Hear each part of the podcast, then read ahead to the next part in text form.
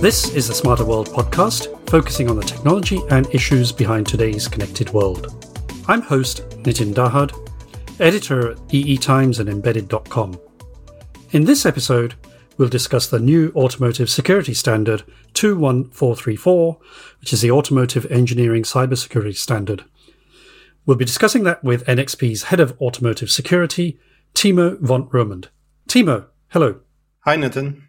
So, Timo, what's been happening in automotive security and how's it changed over the last few years? Well, until a few years ago, vehicles had limited or no means to connect with the outside world. Other maybe than with obstacle car access, some audio streaming with mobile devices, or maybe communication with the manufacturer for emergency services. However, they were mostly isolated from the environment and the internet, and as such, they were not really a target for attackers. But that is changing rapidly. Modern vehicles are connected with various networks. Think about cellular and Wi-Fi networks. They may communicate with other vehicles through vehicle-to-X communication, and they may also feature uh, technologies like Bluetooth and NFC to connect to smart devices like a smartphone. And all of this connectivity, of course, improves user experience, it enables services, and it increases road safety. However, it also presents immense cybersecurity challenges. And that is because the vehicle, as well as the supporting infrastructure, are appealing targets for hackers. These systems have broad attack surfaces and valuable assets. And that is why cybersecurity is now really a must have for the auto industry. We've been quite familiar with the standards for things like automotive safety. You've got the ISO 26262, and then now there's this new one for security. NXP actually it recently issued some news on this security standard called SAE 21434. First, can you tell us what the standard is and what, what does it cover? Yeah, certainly. And let me actually first explain you a little bit about the regulation behind it. So it's important to know that also a new regulation was developed. There's a regulation for automotive cybersecurity, which is known as UN R155. This regulation was developed by UNECE Work Package 29, more commonly known as the World Forum for the Harmonization of Vehicle Regulations. And this new regulation demands that automakers ensure that the entire auto supply chain is secure. It is the automaker's responsibility to manage that all risks associated with contracted tier 1 and tier 2 suppliers, with service providers. And this new regulation will be adopted in various regions, starting in Europe, Japan, and Korea. And these regions, by the way, represent more than a third of the global vehicle production. Suppliers will need to support the vehicle manufacturers in this and in particular by supplying them with appropriate information to demonstrate that supplier related risks are identified and managed. And exactly that is where this new standard, ISO SAE 21434, comes into play. Because this automotive cybersecurity engineering standard lays out clear organizational and procedural requirements throughout the entire vehicle lifecycle. So from concept uh, and development to production to operations and maintenance and finally decommissioning.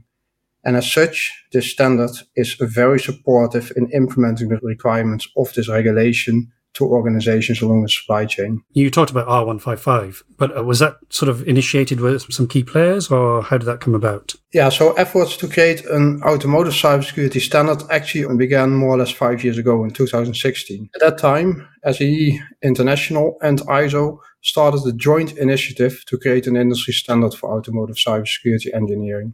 These two organizations had individually worked on automotive safety and security related standards in the past, but it was a first of a kind that they joined forces. And if you look at what they did, well, ISO created in the past ISO 26262, the well-known automotive functional safety standard, and SAE uh, created, for example, J3061, which is known as a cybersecurity guidebook for cyber physical vehicle systems. And when these two organizations ultimately joined efforts, they reached out to automakers, component and subsystem suppliers, to all kind of cybersecurity vendors, but also governing organizations. And in total, more than 100 experts from over 82 companies in 60 countries were involved in this effort. So it was really a massive effort. And the result is this standard, ISO SAE 21434. And as I said, it provides a well-defined cybersecurity framework and it establishes cybersecurity as an integral element of engineering throughout the entire lifecycle of a vehicle. Before we go on to whether it's for products or processes, could you explain to me What does secure by design actually mean? I know it's addressing the components, servers, and processes, but what is that actually involved, uh, or is that going towards a certification that you know, it can't be attacked? Yeah, so security by design eventually means that you really take security into account from the very first start, so not as an afterthought. So if you basically only think about what to do in terms of securing a vehicle after the fact, you're typically too late and you can't have, let's say, sufficient coverage. There's a good chance that you overlook things. So security by design essentially means that you really start from the concept phase on when you start specifying a system, what needs to be done, and then step by step take the right decisions and implementations, and that all the way until the end of life of a device. So that means following some of the guidelines that have been issued in the US and Europe by the standards organizations on secure by design. Yeah, correct. And there have been many different frameworks and best practice guides. And essentially, what this standard does is it provides now a common baseline and it, it basically turns these best practices, or many of those at least, into a set of let's say, clearly defined requirements. So then let's move on to 21434. Is this for products or processes? Let's just uh, talk a little bit about where does this apply? A very good question. That's a question that's, that's often asked. So the regulation, the standard, both, as I mentioned a few times, focus on cybersecurity engineering. So what does it mean? Well, that they specify requirements on organizations, on policies, and on processes. Actually, both the standard and the regulation are technology agnostic. So they, they do not contain specific technical requirements on products and technology, but rather specify what needs to be done if you design uh, systems for security. Why do you think this news is significant? How do you anticipate it'll change automotive security? In the first place, it's very uh, significant because this standard is actually the first generic cybersecurity standard for the automotive market and industry because so far he only had uh, standards for specific automotive applications or security technologies. And actually, most of these standards were also focused on the technical side of things. A second reason why this is significant is also because of the challenging timeline. Because I didn't mention it yet, but Europe is planning to require compliance with the regulation from July 2022 onwards. So next year. Oh, okay. And that means basically that, that from that moment on, vehicle manufacturers need uh, basically to comply with the regulation in order to gain what is called type approval for the new vehicle types. And two years later, actually also for existing ones. And the other regions that I mentioned, Japan and Korea, they plan to follow a similar timeline. And what's also important is uh, th- this will indeed definitely impose a significant change because the introduction of this regulation and standard in the end mean that the industry has to accelerate the shift from security through obscurity to indeed security by design. Can I just ask you? You mentioned Europe, Japan, and Korea. So, what's what about all the other regions? So, this regulation was developed at the United Nations uh, level, and any of the contracting parties of that group can adopt this regulation, and most likely most of them will. And these contracting parties are various countries across the world, and all of them uh, have a vehicle type approval system in place. There are some notable exceptions, uh, and that's in primarily the United States and Canada. Nonetheless, there are, to the best of my knowledge, also efforts ongoing to create a global technical regulation, also at United Nations level, that is going to be basically a very similar regulation, but in this case not tied to vehicle type approval. And those regulations could then eventually also be adopted in the United States and Canada. This will change automotive security significantly because at the moment it's all been about functional safety. So, what change do you see in automotive security now as a result of this? Yeah, so it, it basically means that, uh, as I said before, the industry really has to accelerate its shift from security to security by design. That has started already uh, before but basically there's no way to avoid that anymore.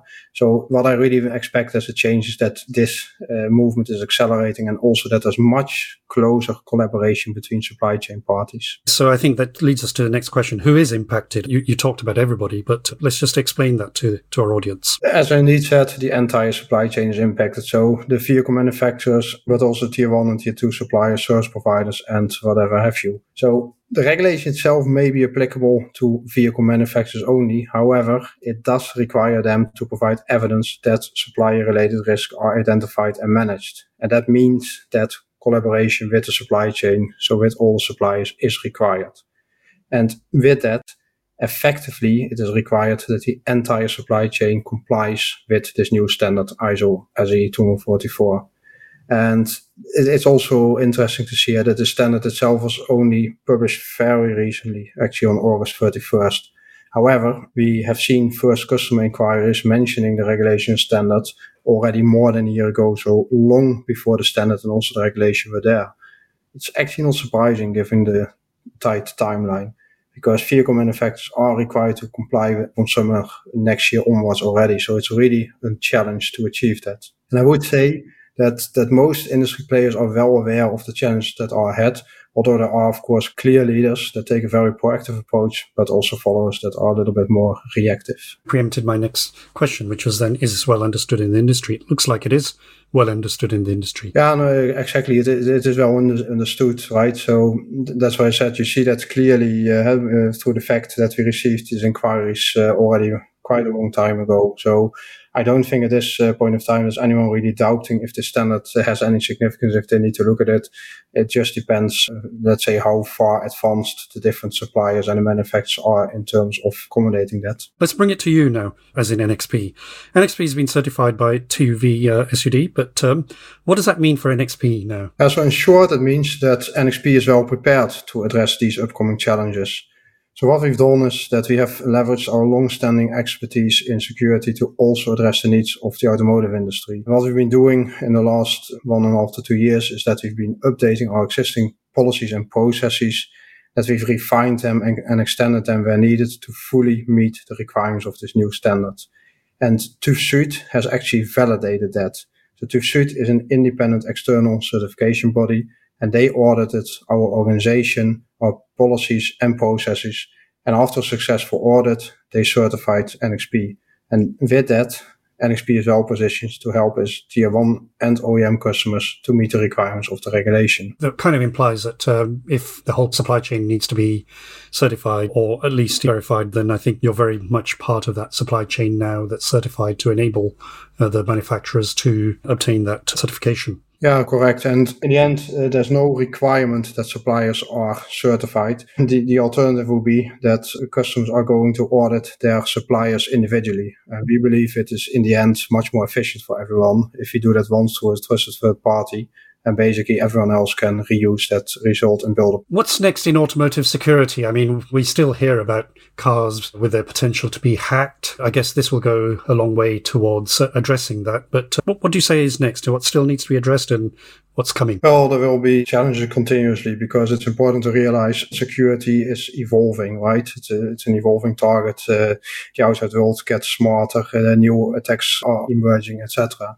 But let me maybe highlight one specific technical challenge that I see on the horizon, and that is basically to address the threat imposed by quantum computers. Such quantum computing devices do exist today, and the innovation is happening quickly, but it does impose quite a threat to for example, existing crypto algorithms. And that you see is the biggest threat for f- the future, is what you're saying. Or, well, not even future, now, I guess. That's a good question, and opinions differ. Let, let me put it this way it's clear that this is a challenge that needs to be addressed. What the exact timeline is in terms of when this threat might become a reality, there the opinions are differing.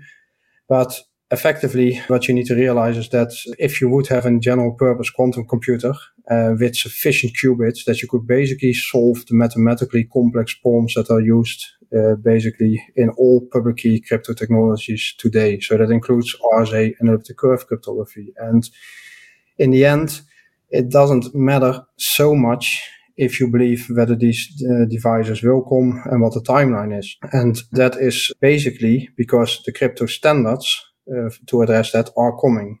The competition for replacing cryptographic standards with new ones uh, that are secure against the threat was actually initiated by NIST already five years ago, and this competition resulted in four finalists, and two of those were actually defined in partnership with NXP. I think that's a good point to end it on. Otherwise, we could go right into the challenges of automotive security. Thank you, Timo. My pleasure. Thanks for having me. This has been the Smarter World podcast with me, Nitin Dahad. Thanks for listening and see you next time.